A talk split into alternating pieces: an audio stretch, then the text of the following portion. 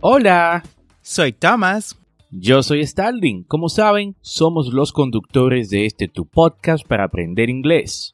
En esta ocasión queremos invitarte a nuestro audiocurso de inglés en Patreon. Si te gusta la idea de aprender inglés a tu ritmo, como lo haces con el podcast, por solo 10 dólares al mes en Patreon, tendrás acceso a este audiocurso de inglés premium Además, tendrás el soporte de ambos y dos reuniones al mes por videollamadas para practicar. Esta es una forma que tenemos de apoyarte en tu proceso de aprendizaje y que tú también nos apoyes por igual. Ve ahora mismo a patreon.com diagonal Englishway RD y únete.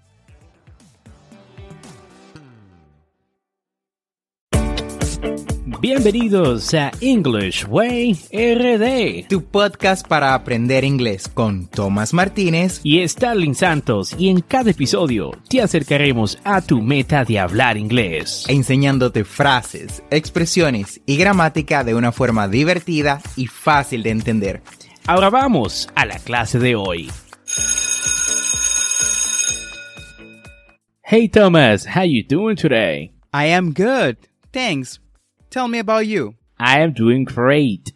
Muy bien, y ahora mucho mejor que puedo compartir con esta audiencia de English Way RD en el episodio número 66 de este tu programa para aprender inglés. Y como sabes, esto es un podcast y la ventaja es que lo puedes escuchar cuando, dónde y cuántas veces desees.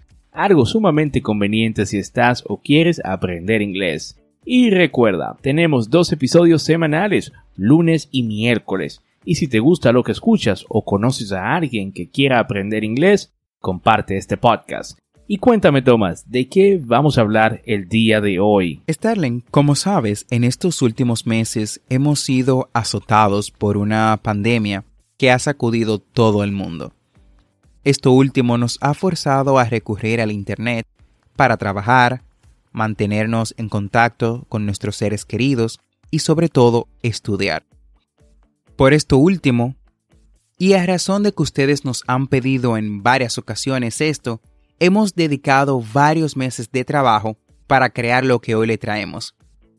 Un curso de inglés en línea para todos aquellos que desean de una vez por todas aprender inglés. Sí, hemos decidido abrir nuestra academia de inglés para ustedes que nos escuchan, que puedan aprender inglés de una vez por todas con nosotros y puedan ampliar todos los temas que tenemos aquí en este podcast. Si quieres saber más sobre este curso, te dejaremos en la descripción de este episodio todos los detalles y el link para que puedas reservar tu cupo cuanto antes. Recuerda que son cupos limitados y se están agotando. No pierdas el tiempo. Ahora bien, si estudiar por internet no te termina de convencer para nada, bueno, pues quédate al episodio de hoy porque estaremos discutiendo los pro y los contra de la educación en línea y presencial. Pero antes, escuchemos la frase del día. Quote of the day. The Internet could be a very positive step towards education, organization, and participation in a meaningful society. Noam Chomsky, este quote va como anillo al dedo ah, con nuestro tema de hoy. El Internet podría ser un paso muy positivo hacia la educación, la organización y la participación en una sociedad significativa. Pues nuestra sociedad tuvo que moverse al mundo digital casi en su totalidad este año debido al COVID-19. Eso es correcto, Starling. Nunca ha sido más cierto esto que en los tiempos que corren, pues el Internet ha sido nuestra primordial herramienta de comunicación y trabajo. Nos ha unido, como mencioné al inicio, a nuestros seres queridos, nos ha mantenido informados y sobre todo educados. Starling, ¿con qué modalidad iniciamos? Iniciemos con las clases virtuales, Thomas. Las clases virtuales permiten la gran ventaja de la flexibilidad. La educación a distancia permite el acceso a las clases cuando y donde quieras. El horario es flexible para que el estudiante pueda crear un plan de estudio personal con sus necesidades en mente. Sin embargo, no todo aquí es color de rosa. hay una gran necesidad de compromiso, motivación y autodisciplina. Hay estudiantes que sin una estructura predeterminada tienen dificultades para encontrar tiempo para estudiar.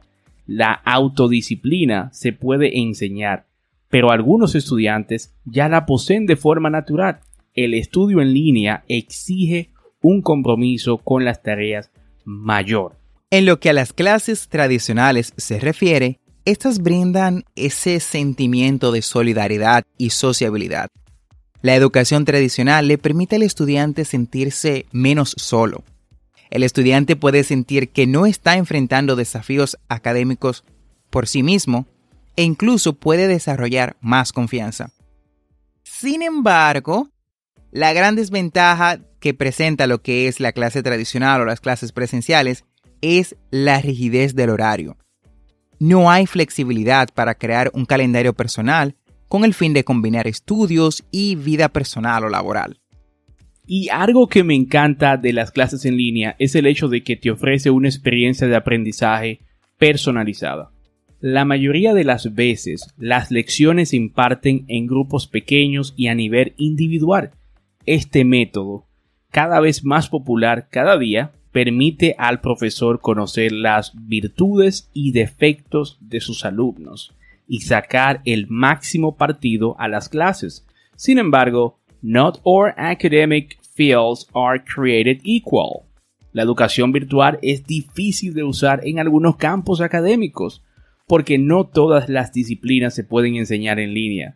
Algunas materias, sobre todo las que requieren práctica, son mejores en persona. Sin embargo, existe una forma de combinar ambos para lograr un resultado óptimo. Bueno, el siguiente punto me encanta, es uno de los que me gusta, y es un poco limitado en lo que es las clases en línea. Y no es que es limitado, sino que es un poquito diferente. Y es la capacidad de trabajar en grupos. La educación tradicional en general permite proyectos grupales e interacción de los estudiantes. Como resultado, pueden aprender unos de otros y compartir dudas e inquietudes. Estos vínculos sociales pueden ayudar a generar nuevas ideas y estimular la creatividad. Por otro lado, un detalle un poco menos agradable de la educación presencial es el hecho de que se incurre en mayores costos, no solo de dinero, sino también de tiempo. Los desplazamientos demandan un gasto económico y si, el, si el aula está básicamente lejos, el tiempo también es un factor a tener en cuenta. Es decir, tienes que decidir si el viaje merece la pena o no. A diferencia de las clases tradicionales, este es un punto a favor para las clases en línea, las cuales son más rentables a cuanto a tiempo y dinero se refiere.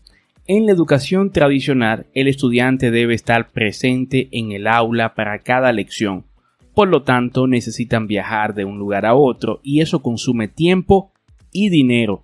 En la educación en línea estos gastos desaparecen y no hay necesidad de desperdiciar recursos ni tiempo, un punto que puede tomarse en contra de la educación en línea en algunos países es la necesidad de equipamiento tecnológico y una buena conexión a Internet. No basta con tener una libreta o cuaderno y un lápiz a tu disposición. El equipo que necesitas es una computadora con webcam, auriculares óptimos y una buena conexión a Internet.